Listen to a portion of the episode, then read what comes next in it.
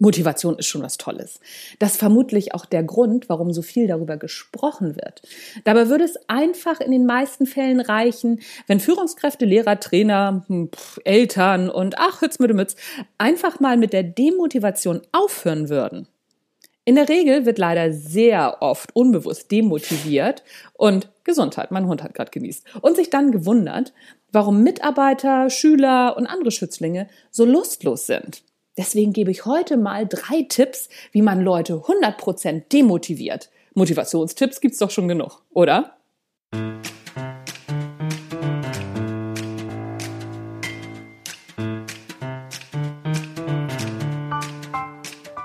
Hallo und herzlich willkommen beim Natch Leadership Podcast. Der Podcast, der dir dabei hilft, der Mensch bzw. die Führungspersönlichkeit zu werden, die du sein willst. Du bekommst innovative Ideen, praktische Tipps, jede Menge Impulse und neueste Informationen aus der Hirnforschung für deinen beruflichen Erfolg und deinen persönlichen Entwicklungsprozess. Mein Name ist Anja Niekerken und ich freue mich wie immer, dass du dabei bist.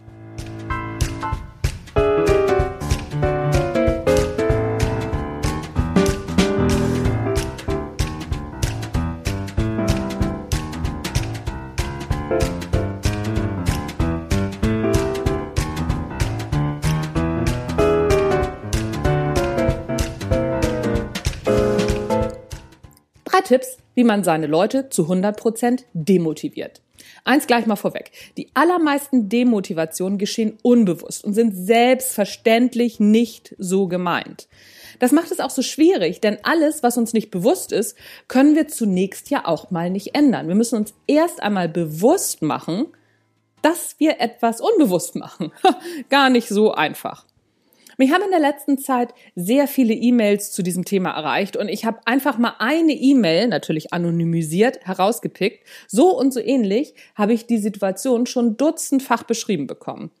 Ich bin junge XY Akademikerin und mache eine super Entwicklung, wenn man meinen Vorgesetzten fragt. Nun habe ich nach mehr Gehalt verlangt. XY Branche, Tarifvertrag.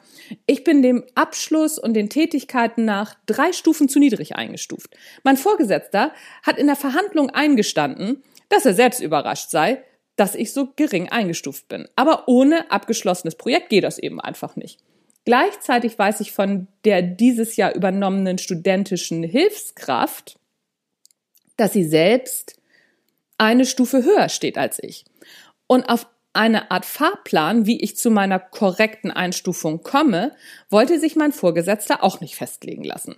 Das sei Erpressung. Nur bin ich einfach nur wütend, weil ich Gerechtigkeit will und eine Perspektive und beides in dieser Firma offensichtlich nicht bekomme. Statt weiterhin voller Enthusiasmus an meinen Projekten zu arbeiten und an meinen Impulsen für die Firma, schleppe ich mich durch die Arbeit durch und suche nach einem neuen Job. Dabei wäre es so einfach, für den Vorgesetzten ein kleines Zugeständnis zu machen und eine Perspektive zu bieten. Tja, solche Sachen höre ich öfter und das ist häufig so, dass die Vorgesetzten merken, oh, da ist was nicht in Ordnung, sagen das dann auch im ersten Moment haben aber jetzt nicht so selber die Motivation, sich auseinanderzusetzen mit ihrem Vorgesetzten und das Ganze zu ändern. Deswegen versuchen sie sich rauszureden. Das ist nur eine Möglichkeit der Erklärung. Gibt auch noch andere Möglichkeiten. Und nochmal, das ist bei weitem kein Einzelfall, sondern fast schon mein täglich Brot. Also, kommen wir mal zu drei 100% sicheren Tipps, wie man Mitarbeiter demotiviert. Erste Demotivation. Erwachsenen das Maul verbieten. Das Argument, welches sicher vielen Vorgesetzten auf der Zunge liegt, dass über Gehalt nicht gesprochen werden darf, das ist schließlich im Arbeitsvertrag so festgelegt, zählt einfach nicht. Denn erstens sind Gehälter einfach nicht geheim zu halten. Es wird immer, und ich meine tatsächlich immer darüber gesprochen. Und mal abgesehen davon ist die sogenannte Verschwiegenheitsklausel auch noch nicht höchstrichterlich geklärt.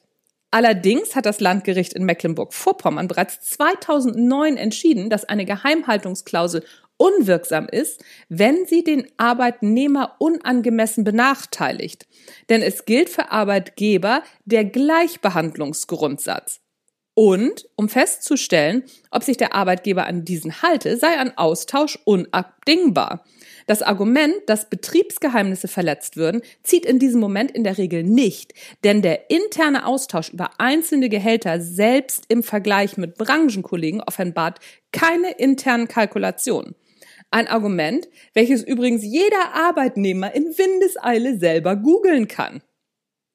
Wer heute noch solche Klauseln in seinen Arbeitsverträgen hat und bei der Unterzeichnung nicht explizit und wasserdicht erklären kann, warum es sich beim Gehalt um ein Betriebsgeheimnis handelt, der erklärt seine Mitarbeiter unterschwellig für blöd, zu blöd zum Googeln. Das ist ganz klar demotivierend. Zweite Demotivation. Einfach mal so ein bisschen ungerecht sein. In dem beschriebenen Beispiel ist die ungleiche Entlohnung nicht nachvollziehbar. Also was ich damit meine, heißt, dass in dem Beispiel in der E-Mail ist es nicht für den Arbeitnehmer oder die Arbeitnehmerin nachvollziehbar, warum jemand anders mehr Geld bekommt und warum man nicht in der Tarifstufe ist, in die man offensichtlich hätte eingestuft werden müssen. Vor allem dann nicht, wenn im Tarifvertrag nicht festgelegt ist, dass ein abgeschlossenes Projekt Grundlage einer Einreichung ist. Abgesehen davon ist eine gute Leistung nicht mit dem Abschluss eines Projektes zu belegen. Das würde beinhalten, dass der Abschluss eines Projektes ausschließlich an der Leistung des Projektmanagers hängt. Das tut es aber oft nicht. Was passiert beispielsweise, wenn das Projekt vorzeitig beendet wird, weil das Unternehmen sich neu ausrichtet? Oder weil das Unternehmen einen finanziellen Engpass hat und ein paar Projekte eliminieren muss? Oder andere unvorhergesehene Ereignisse, wie beispielsweise bei Bauprojekten eine Bodenkontamination nicht rechtzeitig festgestellt werden und das Projekt daher abgeblasen werden muss? Und, und, und, und. Im Grunde ist es wie beim Fußball. Ein gutes Fußballspiel ist spannend und endet am besten mit dem Sieg unserer Mannschaft, keine Frage. So ist der Fußball aber nicht. Ganz oft gewinnt die schlechtere Mannschaft. Und manchmal ist das Spiel der Hammer und es fällt nicht ein einziges Tor. Und es gibt Spieler, die stechen hervor. Dabei sind sie gar nicht in der Siegermannschaft. Und es gibt Spieler, die laufen als Statisten über den Rasen, sind aber bei der Siegermannschaft. Der niederländische Verhaltensforscher Franz de Waal hat genau zu diesem Thema mit Kapuzineräffchen geforscht. Nicht zum Fußball, sondern Ungerechtigkeiten. Und seine Ergebnisse sind verblüffend. Es gibt einen kleinen Film zu, den verlinke ich euch in den Shownotes. De Waals Äffchen mussten eine Aufgabe lösen und bekamen zur Belohnung immer ein Stück Gurke. Und das fanden die Tiere auch super und arbeiteten gern mit. Dann änderte De Waal den Versuchsaufbau und gab einem Tier weiterhin Gurke und dem anderen daneben eine leckere Weintraube. Und zwar so, dass das Gurkenäffchen das sehen konnte. Als das Gurkenäffchen beim nächsten Mal wieder nur eine Gurke bekam, stellte es mit sofortiger Wirkung die Arbeit ein und begann zusätzlich ein Riesengeschrei. Leider haben wir Menschen 98,7 Prozent unserer Gene mit Affen gemeinsam und reagieren verhältnismäßig ähnlich auf Ungerechtigkeiten. Wir stellen zwar nicht gleich schreiend die Arbeit ein, aber wir laufen nur noch auf halber Kraft und strengen uns nicht mehr an. Ein Problem, welches durch demotivierende Führung entsteht. Und da machen sich die Leute immer so viel Gedanken über Motivation. Einfach mal nicht demotivieren, wird schon reichen.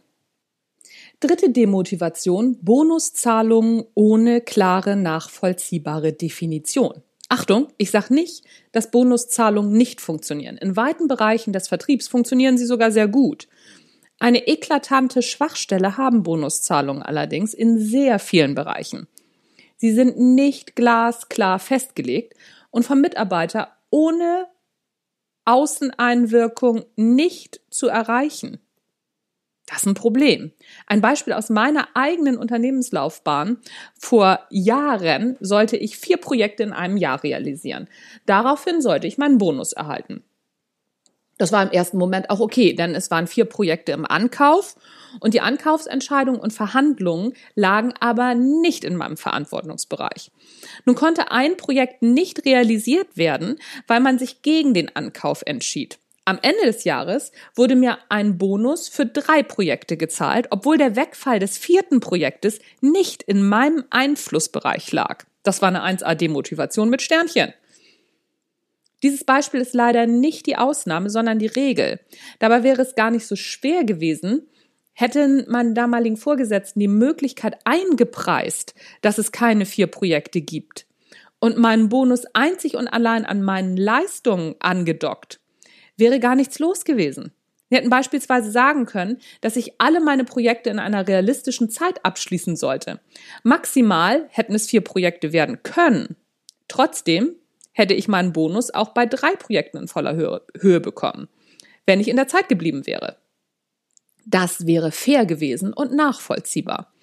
Bonuszahlungen funktionieren, wenn sie klar definiert, realistisch und aus eigener Kraft erreichbar sind. Sonst schlägt das Pendel direkt in die andere Richtung aus.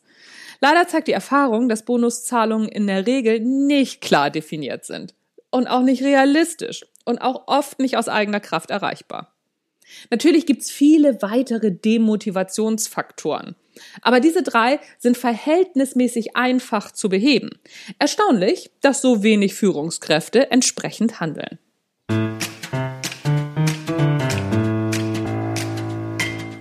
Das war's von mir für heute. Das war der Natural Leadership Podcast.